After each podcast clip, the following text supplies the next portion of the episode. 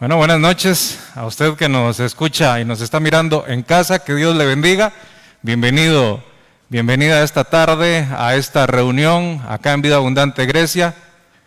Eh, nos gustaría muchísimo que estuviera acá con nosotros, pero sea cual sea la circunstancia, también eh, esperamos que Dios le bendiga muchísimo y que usted también se pueda unir a la bendición de recibir su palabra. Qué alegría nuevamente.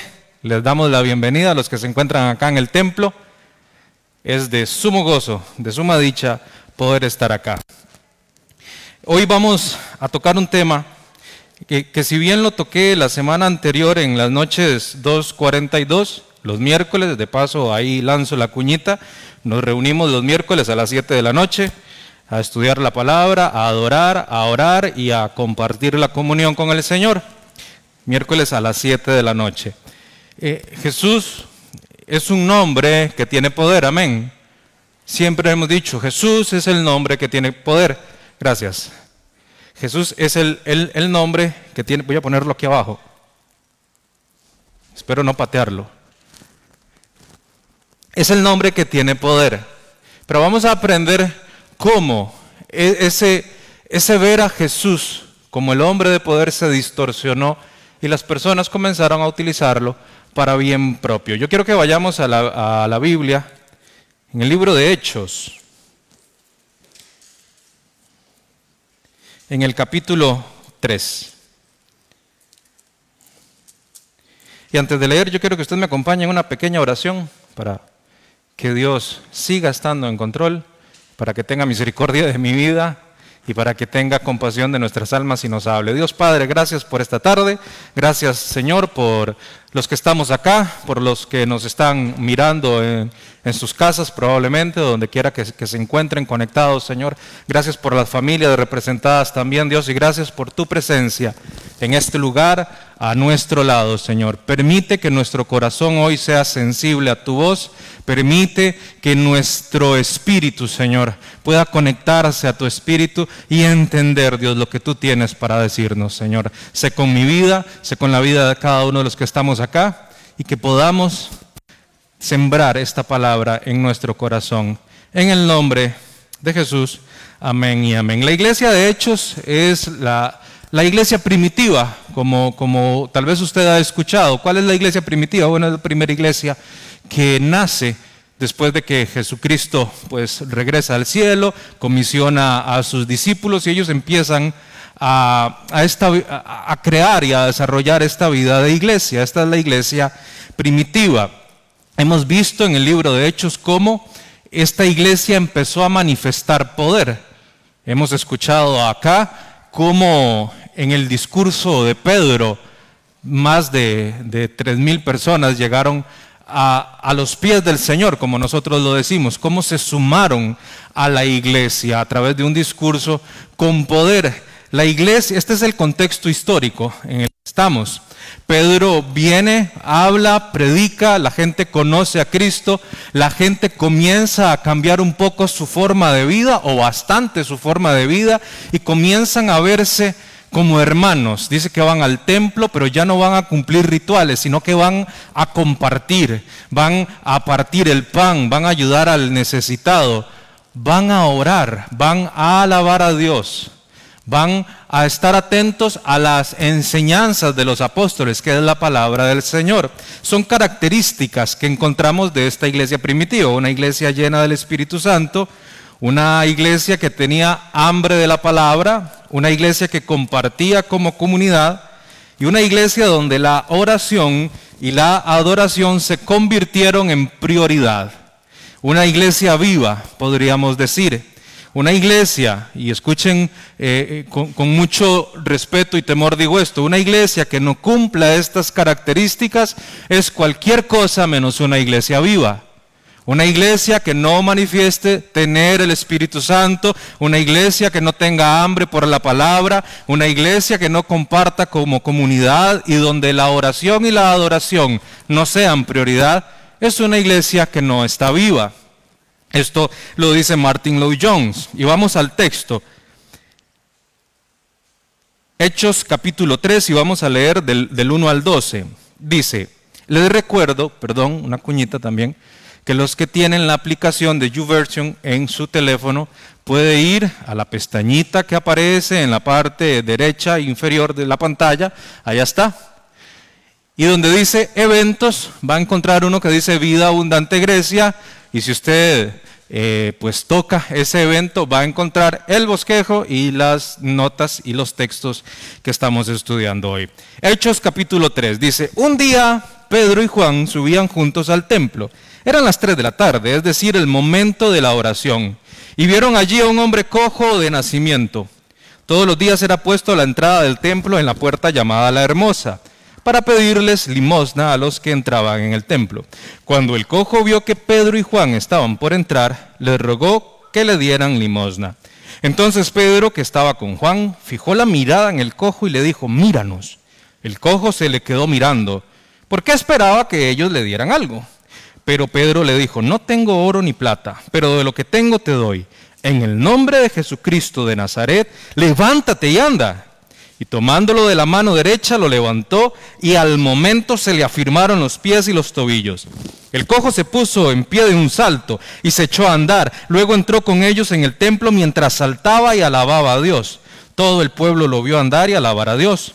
Y lo, lo reconocían como el cojo que se sentaba a pedir limosna en la entrada del templo, en la puerta la hermosa. Y se quedaban admirados y asombrados por lo que le había sucedido al cojo.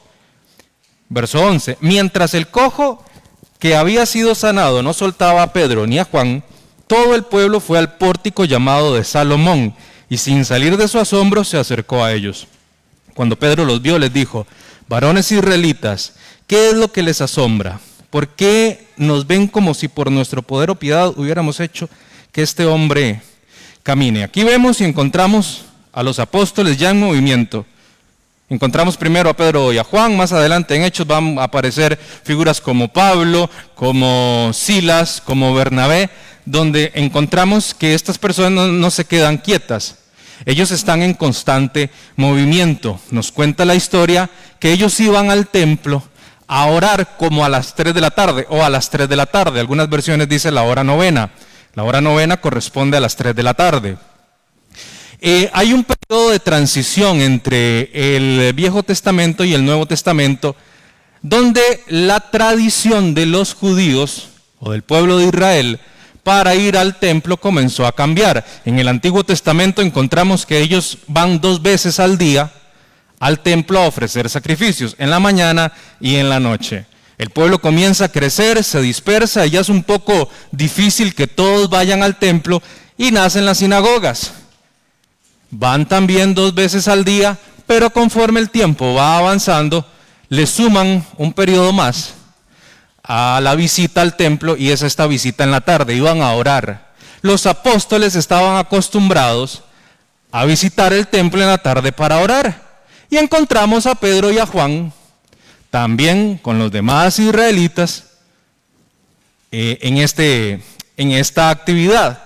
Ahora, ¿por qué los apóstoles se presentan en el templo si ya se supone que forman parte de un nuevo pacto? Bueno, ellos tenían la costumbre de orar, estaban en una transición, pero ya habían entendido cuál era la, manera eh, bella de orar, lo habían aprendido de Jesús.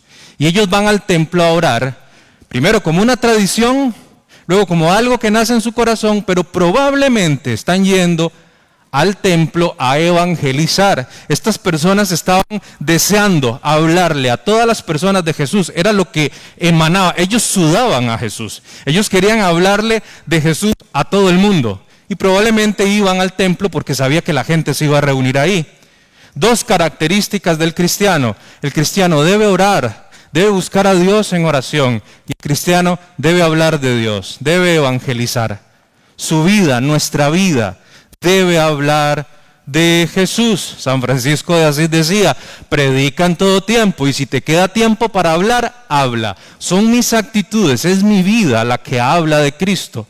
Si yo no estoy evangelizando con mi vida y con mis palabras, eh, tengo que revisarme porque hay algo que no esté bien. Aquí encontramos a Pedro y a Juan viviendo una vida de oración y una vida probablemente de evangelismo, hablando de Jesús. En, en esta actividad mientras van al templo, la hermosa, se encuentran con un hombre, un paralítico, un cojo, dicen algunas versiones, una persona que tenía un problema de movilidad, no podía mover sus piernas desde pequeño. 42 años, dice Hechos 4, que tenía este personaje. 42 años de estar cargando con esta parálisis. Y este es el hombre que se encuentra con Pedro y Juan. La población de Palestina en estos tiempos era una población muy pobre. Y una persona que probablemente ya era pobre de familia, que tenga una discapacidad en estos tiempos, muy probablemente era más pobre, mucho más pobre que las demás. Era una persona que dependía de los demás. Era una persona que dependía de alguien que le llevara al templo alguien que le recogiera en el templo, alguien que quizás probablemente le tuviera que ayudar en, su aseo personal. No sé, era una persona discapacitada, una persona que necesitaba de las demás personas, probablemente muy pobre. Por eso lo encontramos pidiendo limosna y se encuentra ahí frente al templo, una costumbre que hasta hoy se mantiene. Siempre vamos a ver personas pidiendo alrededor de la iglesia y acercándose a las iglesias a pedir ayuda. Y esto es obvio, porque si hay alguien que puede manifestar compasión y que puede manifestar eh, amor y dar ayuda, es el cristiano. Por eso siempre vamos a ver personas alrededor de, de las iglesias pidiendo ayuda. Estas personas, al igual que hoy, eran vistas de una manera despectiva, eran sujetos a burlas, eran sujetos a maltratos, eh, lo, lo que ocasionaba que algunos de ellos pudieran estar en, estado depresivo, en profunda tristeza. Cuenta la historia que estas personas cometían suicidio eh, muy frecuentemente.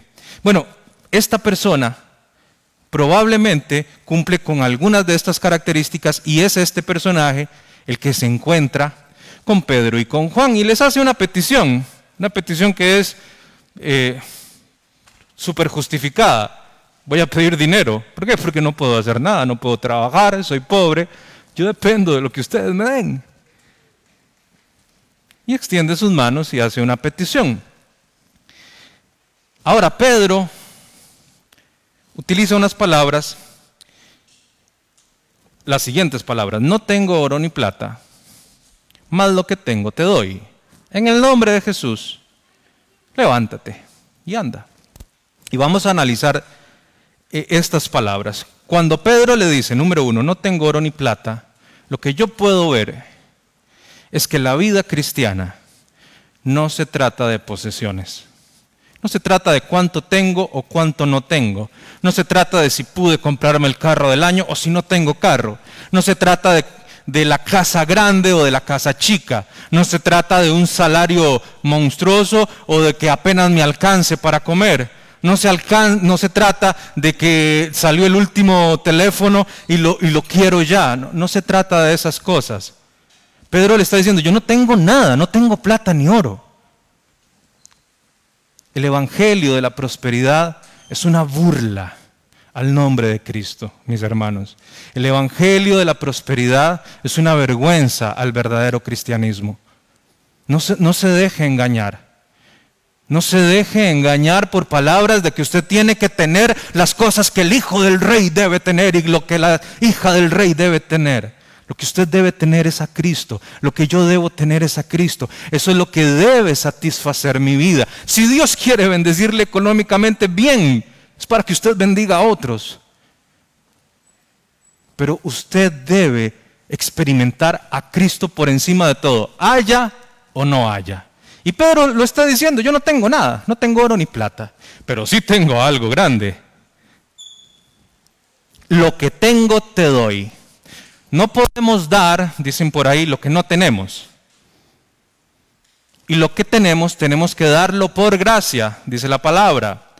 Pedro sabía que él tenía que dar lo que él tenía por gracia. Y yo me estaba preguntando, ¿cómo sabía Pedro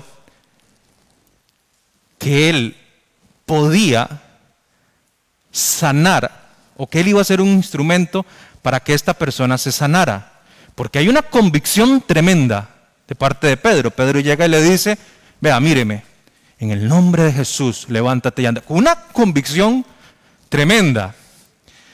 ¿Cómo sabía Pedro que él tenía eso para poder darlo? Bueno, acompáñeme a Mateo, capítulo 10, versículos 1 y 2. Mateo, capítulo 10, versículos 1 y 2. Dice, Jesús reunió a sus doce discípulos. ¿Y qué les dio? Autoridad para expulsar espíritus malignos y para sanar toda clase de enfermedades y dolencias. Versículo 2. Los nombres de los doce apóstoles son los siguientes. Primero, ¿quién? Simón Pedro. Y ahí de cuarto aparece Juan. Entonces Pedro sabía que él tenía la autoridad para que a través de glorificando a Cristo. Glorificando a Cristo. Lo sabía, él estaba seguro, porque según Mateo, ya él lo había recibido de parte de Dios, yo lo tengo, yo lo voy a dar para que el nombre de Cristo sea glorificado. Y por aquello ahí está Juan también, que, que lo recibió. Estaba conmigo cuando me lo dio. Él podía dar de lo que tenía. Y viene la parte que, que es el centro de esta enseñanza. Él dice, en el nombre de Jesús. En el nombre de Jesús. Pedro conoce a Jesús. Pedro sabe quién es Jesús. Pedro recibe la autoridad de Jesús. Conoce el nombre que debe ser glorificado y alabado. Por eso para Pedro el nombre de Jesús no es una fórmula mágica, como hemos visto que ocurre. No es una fórmula mágica que se me dio a mí para que yo haga cualquier petición y al final ahí, en el nombre de Jesús, eso ya, ya está hecho todo. Pedro no utiliza el nombre de Jesús como una fórmula mágica para su beneficio.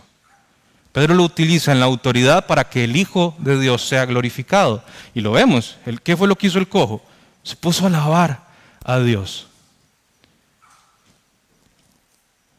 En la antigüedad era frecuente que los hechiceros y los curanderos utilizaran el nombre de alguno de sus dioses para tratar sanar a las personas. Es por eso que quizás para este hombre, para el paralítico, no era extraño que alguien llegara y le dijera en el nombre de alguien, te voy a curar. Se acostumbraba. Algunos trataban de hacerlo y otros tratan de hacerlo hoy también. Y, y lo peor es que utilizan el nombre de Jesús para hacerlo también. No solo el de otros dioses, sino el nombre de Jesús. Probablemente usted ha escuchado en la radio o en la televisión de corte cristiano cosas como, estás triste, estás desesperado, estás a punto de arrojar la toalla, siente que ya no puedes más, hoy te digo en el nombre de Jesús, levántate. Yo declaro victoria sobre tu vida, yo declaro sanidad sobre tu cuerpo, yo declaro en el nombre de Jesús, en el nombre de Jesús, vas a tener, en el nombre de Jesús, Él va a cumplir los sueños que están en tu corazón, en tu mente, en el nombre de Jesús. Prometen prosperidad, prometen dinero y prometen salud. Eso es un uso inadecuado y profano del nombre de Jesús. Y estamos llenos de eso, lamentablemente. Pasó en la antigüedad, sigue pasando hoy. Lo vemos en Hechos 19. Si usted me acompaña ahí a Hechos 19, en el capítulo 13, vamos a ver cómo esto no es algo nuevo. Inmediatamente la iglesia comienza a mostrar el poder del nombre de Jesús. Las personas quieren utilizar ese nombre para su beneficio. Hechos 19, capítulo 13, dice, pero algunos de los judíos, exorcistas ambulantes, intentaron invocar el nombre del Señor Jesús sobre los que tenían espíritus malos, diciendo, os conjuro por Jesús, el que predica Pablo, oigan ustedes. Había siete hijos de un tal Ezeba, judío, jefe de los sacerdotes que hacían esto. Pero respondiendo el espíritu malo dijo, a Jesús conozco y sé quién es Pablo pero vosotros, ¿quiénes sois? Y el hombre en quien estaba el espíritu malo saltando sobre ellos y dominándolos pudo más que ellos, de tal manera que huyeron de aquella casa desnudos y heridos. Y esto fue notorio a todos los que habitaban en Éfeso, así judíos como griegos, y tuvieron temor todos ellos, y era magnificado el nombre del Señor Jesús. Estas personas comprendieron en su paso por la tierra, acá en la tierra, que jugar con el nombre de Jesús no es, no es cualquier cosa. Y gracias a Dios porque lo experimentaron en esta tierra. Porque yo supongo que ellos dijeron, bueno, aquí tenemos que revisar lo que está pasando. Y probablemente Dios tuvo misericordia a ellos, para que ellos analizaran de verdad qué debían cambiar. El problema es que también hay otros que no se van a enterar de que lo hicieron de una mala manera, sino cuando estén del otro lado de la eternidad, cuando atravesemos el umbral de la vida y la muerte y cuando estemos delante del Padre, darse cuenta que todo estaba mal. Y Jesús mismo habla de esto, Mateo 7, versículo 21. Mateo 7, versículo 21, palabras de Jesús. No todo el que me dice, Señor, Señor, entrará en el reino de los cielos, sino el que hace la voluntad de mi Padre que está en los cielos. Muchos me dirán en aquel día, Señor, Señor, ¿no profetizamos en tu nombre y en tu nombre echamos fuera demonios y en tu nombre hicimos muchos milagros? Y entonces les declararé, nunca os conocí, apartados de mí, hacedores de maldad. Personas que no se van a dar cuenta sino hasta que estén del otro lado de la eternidad, delante del Padre. Y el Padre les diga, no, yo no los conozco, ustedes utilizaron mal mi nombre porque no es una fórmula mágica. El nombre de Jesús es santo, es sagrado, es el poder, no es el poder detrás del nombre. Es el nombre que tiene poder, es Él mismo, su nombre es su esencia. Dos cosas ha exaltado Dios por sobre todo, su palabra y su nombre. Por eso yo debo aprender cómo refugiarme en el nombre de Jesús sin caer en algo profano, sin seguir estas tendencias. ¿Qué es lo que hay detrás del nombre para que yo pueda hacer uso de él sin caer en esta profanación? O de, otra manera lo, planteo. ¿Cómo puedo orar? ¿Qué debe tener mi oración? ¿Qué debe tener mi vida? Para que yo pueda utilizar el nombre de Jesús de la manera en que, en que Pedro lo utilizó. Número uno, yo necesito conocer a Jesús. Estos hombres de Hechos 19 no conocían a Jesús. Dicen, por Jesús al que predica Pablo. No, no conocían a Jesús. Yo necesito tener una relación personal con Jesús. Necesito haber abrazado a Jesús haber abrazado la cruz, reconocerlo como Salvador y Señor. Pedro, cuando está predicando en, el capítulo 2, en su, en su primer predicación donde se convirtieron estas miles de personas, él les está hablando y les dice, a Jesucristo, el que ustedes crucificaron. Bueno, no se preocupen porque ya Dios lo resucitó y lo hizo Señor y lo hizo Cristo. Y ustedes deben reconocerlo como Señor y Cristo. Y estas personas dicen que tienen remordimiento y dicen, ¿qué, hacemos ahora? Y Él les dice, bueno, arrepiéntanse y reconozcanlo como Señor. entonces ellos lo hacen y conocen a Cristo. Yo debo reconocer a Jesús como Señor de mi vida. Debo reconocer en Jesús la segunda persona de la Trinidad. Él es el Hijo, la segunda persona, Padre, Hijo, Espíritu Santo. Yo debo entender que Él es la segunda persona de la Trinidad. Siendo Dios, se hizo hombre. No estimó ser igual a Dios, sino que fue obediente hasta dónde? Hasta la muerte. Muerte de cruz. Pero Dios lo resucitó. No, lo no solo lo revivió. A Lázaro lo revivió, pero Lázaro volvió a morir. Lo único que ha resucitado, resucitar es que vuelve de la muerte y no vuelve a morir. Es, es Él. Yo debo entender esto. Debo creerlo con mi vida. Parece algo como, está bien, no sé si, si tenga importancia o no. Claro que tiene importancia. Yo tengo que saber que Él es Dios también. Hace algún tiempo, lamentablemente, una persona que conozco, que su vida fue formada en el cristianismo desde, desde muy pequeño, se acerca y me dice, después de que estudió algunas eh, carreras que tienen que ver con la filosofía y psicología y todo esto, dice, yo creo que Jesús sí es el Hijo de Dios en la misma línea que usted y yo somos hijos de Dios. Yo, mm, sí, somos hijos de Dios. Pero no creo, me dice, que Dios habitara como Dios en él. yo, uy, ¿cómo así? Me dice, sí, es que como Dios es esta fuerza, esta energía que está en todo el universo, no creo que se pueda manifestar en el cuerpo de una persona. Y le dije, qué mal, qué mal que hayas seguido esta línea y que, que no puedas ver que Jesús sí es Dios. Yo debo entender que Jesús es el Hijo de Dios y que es la segunda persona de la Trinidad. Pedro lo sabía. ¿Qué le dice Pedro a Jesús cuando Jesús le dice, ¿y usted quién dice que soy yo? Y él le dice, usted es el Maestro, el Mesías, el Hijo del Dios vivo. Pedro lo reconoció como el Hijo de Dios, como Dios mismo. Debo reconocer que el Padre le ha dado toda autoridad en el cielo y en la tierra. Todo, en la salud y en la enfermedad, Jesús es Dios. En la paz y en la guerra, Jesús es Dios en la economía, en las finanzas, en los fenómenos naturales. Jesús es Dios. El coronavirus no tiene amarrado de las manos a Dios. No tiene encadenado a Jesús. Jesús no está diciendo, qué torta, qué voy a hacer con esta esta pandemia, con esta enfermedad se me salió de las manos. No, Jesús tiene autoridad sobre todas las cosas, sobre mi vida también, sobre mis sueños, sobre mi cuerpo, sobre mi mente, sobre todo Él tiene autoridad. Y yo debo reconocerlo, como Pedro lo reconoció.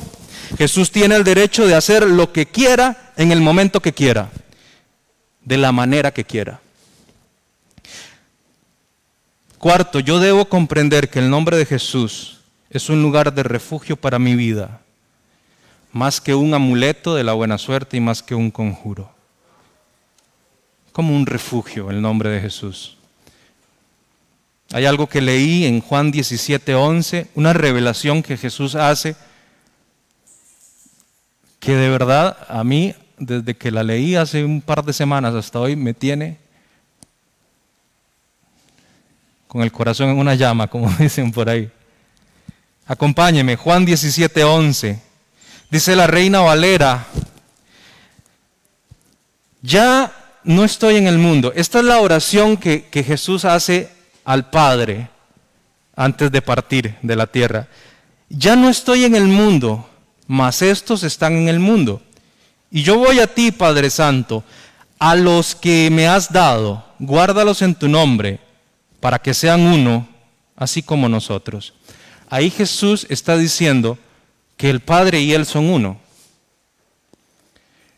Pero una revisión más actual, como en la Biblia de las Américas, ese texto dice, ya no estoy en el mundo, pero ellos sí están en el mundo, y yo voy a ti, Padre Santo. Guárdalos en tu nombre. ¿Cuál es el nombre? Yahweh. El nombre que me has dado para que no sean uno así como nosotros. Para que sean uno así como nosotros. Jesús está diciendo, mi nombre es el mismo nombre de Dios. Jesús está diciendo, yo soy Dios. Y Él está orando al Padre. Y, lo que de verdad debe animarnos a nosotros a vivir tranquilos es que Él ora por nosotros y dice, guárdalos en tu nombre, que es mi nombre. El nombre de Jesús, más que una fórmula mágica que me permita alcanzar lo que yo quiera, es mi lugar de refugio. Cuando pasen cosas que no entiendo que estén pasando, cuando esté sufriendo en mi cuerpo situaciones que no entiendo, cuando en la economía ¿Puedo encontrar yo un lugar para estresarme por cómo está caminando? yo debo entender que estoy refugiado en el nombre de Jesús. Dios me está tratando de dar confianza en el nombre de Jesús. Jesús dice, tu nombre que es mi nombre. O sea, yo soy Dios, tengo los atributos de Dios, tengo su esencia, tengo su gracia, tengo su poder, tengo su amor, tengo su soberanía, tengo su fidelidad, tengo el cuidado providencial para guardarlo. En ese nombre, en esos atributos, guárdalos. Y ahí es donde usted y yo estamos. Amén. Si a mí me va a pasar algo o me está pasando algo que no entiendo en este momento, tiene que haber pasado o tiene que pasar primero por Cristo. Entonces, como decía un jefe que tenía yo, ¿cuál es el problema? Las enfermedades, las situaciones económicas, las situaciones de familia, no se van a, saltar el nombre de Jesús para caer sobre usted. Tienen que pasar primero sobre Él. Y por Él va a pasar lo que Él quiera que pase, para que al final glorifiquemos su nombre. Pero hay una distorsión que hemos hecho del nombre de Jesús. El, el, poder del nombre de Jesús no es algo, es Él mismo.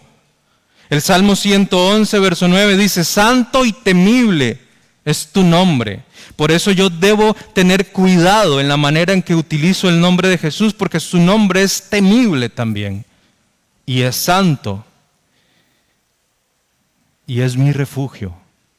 Josué entendía esto. Josué sabía que el nombre de Dios era su lugar de refugio que tenía una reputación sobre su pueblo. Josué capítulo 7, los versículos 7 y 9, mientras usted lo busca, si quiere hacerlo, lo pongo en, contexto. El pueblo de Israel peca y a través de, de su desobediencia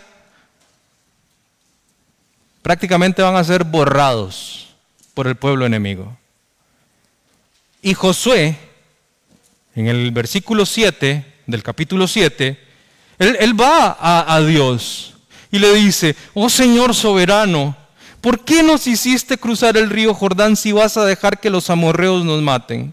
Si tan solo nos hubiéramos conformado con quedarnos del otro lado. Señor, ¿qué puedo decir ahora que Israel tuvo que huir de sus enemigos? Pues cuando los cananeos y todos los demás pueblos de la región oigan lo que pasó, nos rodearán y borrarán nuestro nombre de la faz de la tierra. Y entonces, ¿qué pasará con la honra de tu gran nombre? Josué conocía que Dios se había hecho un nombre y que el bienestar de su pueblo hablaba de ese nombre. Josué no llegó de una manera caprichosa a decirle a, Dios, y ahora vaya a ver usted qué hace. No, Josué le dice, nosotros somos tu pueblo, te has hecho un nombre sobre este pueblo nos vienen persiguiendo. Está bien, fue, un error de nosotros, fue un pecado de nosotros, pero nos van a matar. ¿Y qué va a decir la gente de tu nombre? Él sabía que su bienestar y el bienestar del pueblo estaban guardados en el nombre de Jesús. El enemigo sabe y nosotros debemos saber que estamos guardados en el nombre de Dios. Esto debe aumentar nuestra confianza en Dios. Cuando las circunstancias y el enemigo traten de aplastarnos, las amenazas en nuestra contra están verdaderamente dirigidas al nombre de Cristo. No es con usted la cosa ya, es con Cristo. Si usted, si usted no pertenece a Cristo, si usted es un blanco fácil, pero si usted está en Cristo ya no es contra usted, es contra Cristo. Y como he dicho otras veces, nunca ha perdido él una batalla. No la va a perder ahora. Pero estas cosas no ocurren si yo no conozco bien a Jesús y su nombre. Por eso pedimos y no recibimos. ¿Cómo comprendemos entonces cuando dice, y todo lo que ustedes pidan al Padre en mi nombre, lo van a recibir? Porque Santiago dice, ustedes piden y no reciben porque piden mal, cuando piden para sus propios deseos. Y el otro día eh, hablaba con, con Oscar y con Michael, que es que a veces pedimos para nuestros gustos y caprichos. Y es ahí donde probablemente las cosas no se cumplan. Pero Jesús dice, lo que pidan al Padre en mi nombre. El, problema es, e insisto con esto, creemos que es una fórmula mágica, cuando no. Cuando lo que Él nos está diciendo, lo que ustedes pidan, que Jesús mismo pediría por ustedes, yo no les voy a negar nada. Ahora, ¿cómo, cómo asimilo esto? Yo tengo que pedir algo que esté en la voluntad de Jesús, de Cristo, de Dios para mi vida. Y su voluntad es que yo lo busque en oración. Su voluntad es que yo hable de Él. Su voluntad es que yo evangelice. Su voluntad es que yo trabaje en su reino. Cuando yo pida algo que esté en esta línea de la voluntad de Dios, nada va a ser negado, nada. Nada. El asunto es como dice Santiago, ustedes piden para sus propios deleites y así no es. Así no es. Pedimos en nuestro nombre, añadimos la fórmula mágica. Daniel dice en, el capítulo 9 que que Dios se ha hecho un nombre para sí mismo, no para nosotros. Es para sí mismo. Y nosotros estamos en ese nombre. Pedro lo sabía. Pedro estaba seguro de esto. Y volvemos al texto de Hechos. ¿Por qué? Este es el primer milagro apostólico que encontramos registrado en la Biblia. Y todo era gozo en aquel momento. El paralítico salta, el paralítico está alegre, está alabando a Dios. Y los milagros producen eso, producen gozo. Yo he sido testigo de milagros y he experimentado milagros en mi vida. Y, ese gozo se queda con nosotros por algunos días. Pero no podemos quedarnos solo en el gozo. Debemos aprender de ese milagro, como debemos aprender de este milagro.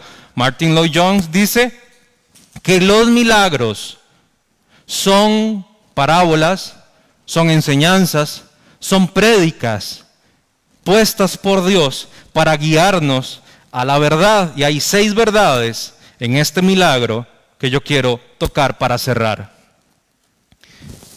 El hombre nace paralítico, 42 años está paralítico. Todo hombre nace paralítico espiritualmente. Todos estamos muertos en delitos y pecados. El paralítico dependía de otros para llegar a ese lugar. Espiritualmente nosotros no podemos hacer nada por nosotros mismos.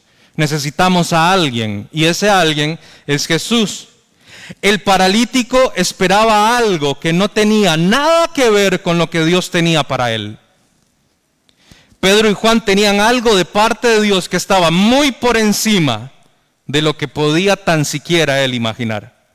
Y me, detengo acá porque la ilustración es excelente a lo que está viviendo el ser humano hoy. Tanto el incrédulo como el creyente se acercan buscando ayuda solo cuando hay problemas en el matrimonio, cuando hay problemas en el noviazgo, cuando las finanzas no van bien. Todo se reduce a satisfacer gustos, a satisfacer placeres, a satisfacer caprichos. No tenemos la mirada puesta en las cosas de arriba. Pablo le aconseja a los colosenses, ahora que ustedes están en Cristo, pongan su mirada en las cosas de arriba, donde está Él, donde está Cristo. Pero nuestra mirada casi siempre está puesta en lo terrenal. No imaginamos lo que Dios tiene para nosotros. Yo no puedo decirle a usted otra cosa hoy. Yo no puedo venir a decirle que, Dios tiene un plan maravilloso para su vida. Yo no puedo decirle que Él va a cumplir sus sueños. Yo no puedo decirle que todo lo que su corazón anhele se va a cumplir. Yo no puedo decirle que Dios va a cumplir el propósito que usted sueña para su vida. Porque el propósito que Dios quiere cumplir en su vida es el propósito de Él. El salmista decía, Jehová cumplirá su propósito en mí, no mis sueños, no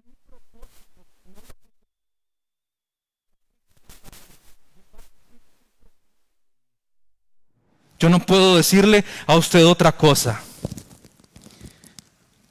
Soñamos con dinero, soñamos con salud, soñamos con posesiones, con riquezas, con posiciones sociales altas. Y Él lo único que sueña es que podamos alcanzar la estatura de Cristo. Efesios 4:13, hasta que todos lleguemos a la unidad de la fe y del conocimiento del Hijo de Dios, a un varón perfecto, a la medida de la estatura de la plenitud de Cristo. Ese es el propósito. A la medida de la estatura de la plenitud de Cristo. Yo no puedo ni quiero gastar mi tiempo en mis sueños. Yo quiero que Él cumpla su propósito en mí. Para alcanzar sanidad el paralítico tuvo que pedir ayuda. Nosotros podemos clamar a Dios hoy, aún muertos en nuestros delitos y pecados, como dice Romanos, y Él nos escucha.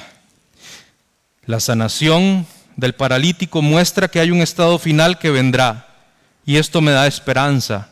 Isaías 35, 5 y 6, hablando de la futura gloria de Sión cuando estemos del otro lado. Entonces los cojos, eh, los ojos de los ciegos serán abiertos, los oídos de los sordos se abrirán. Entonces el cojo saltará como un ciervo y cantará a la lengua del mudo, porque aguas serán cavadas en el desierto y torrentes en la soledad.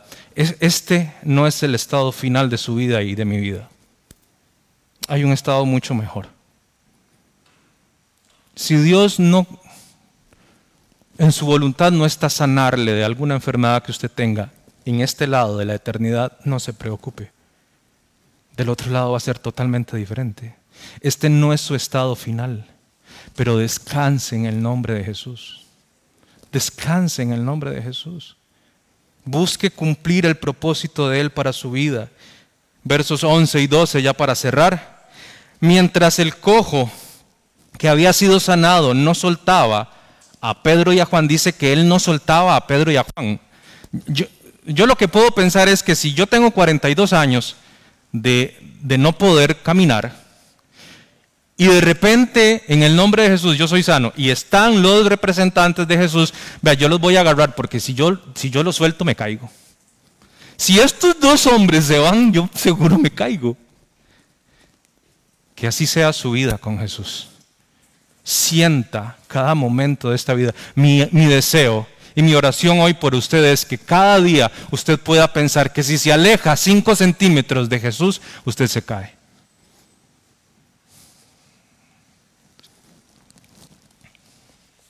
No nos alejemos del nombre de Jesús.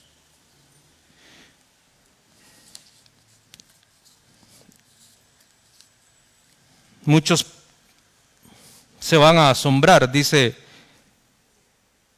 el verso 11, que el asombro no salía de estas personas. Y siguiendo la línea en la que hemos venido hablando como iglesia, hay muchos expectantes asombrados, nada más.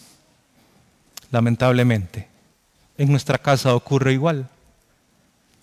Hay muchas personas que no van a pasar del asombro. Este es el Dios que hace milagros, pero no rinden su vida al Dios que hace milagros. Porque el asombro me queda muy bien. Yo puedo vivir de asombro en asombro cada, cada ocho días, cada quince días. Me queda perfecto.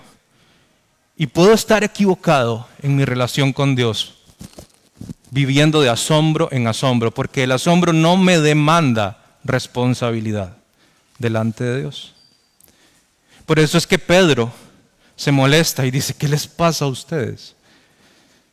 ¿Qué les pasa a ustedes? El nombre de Jesús es algo que me debe relajar y que me debe traer paz.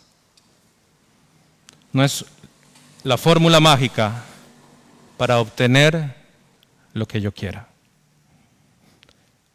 El nombre de Jesús es poder en sí mismo para salvación de nuestra alma, para glorificarle a Él mismo, para vivir confiados y tranquilos en lo que Él es.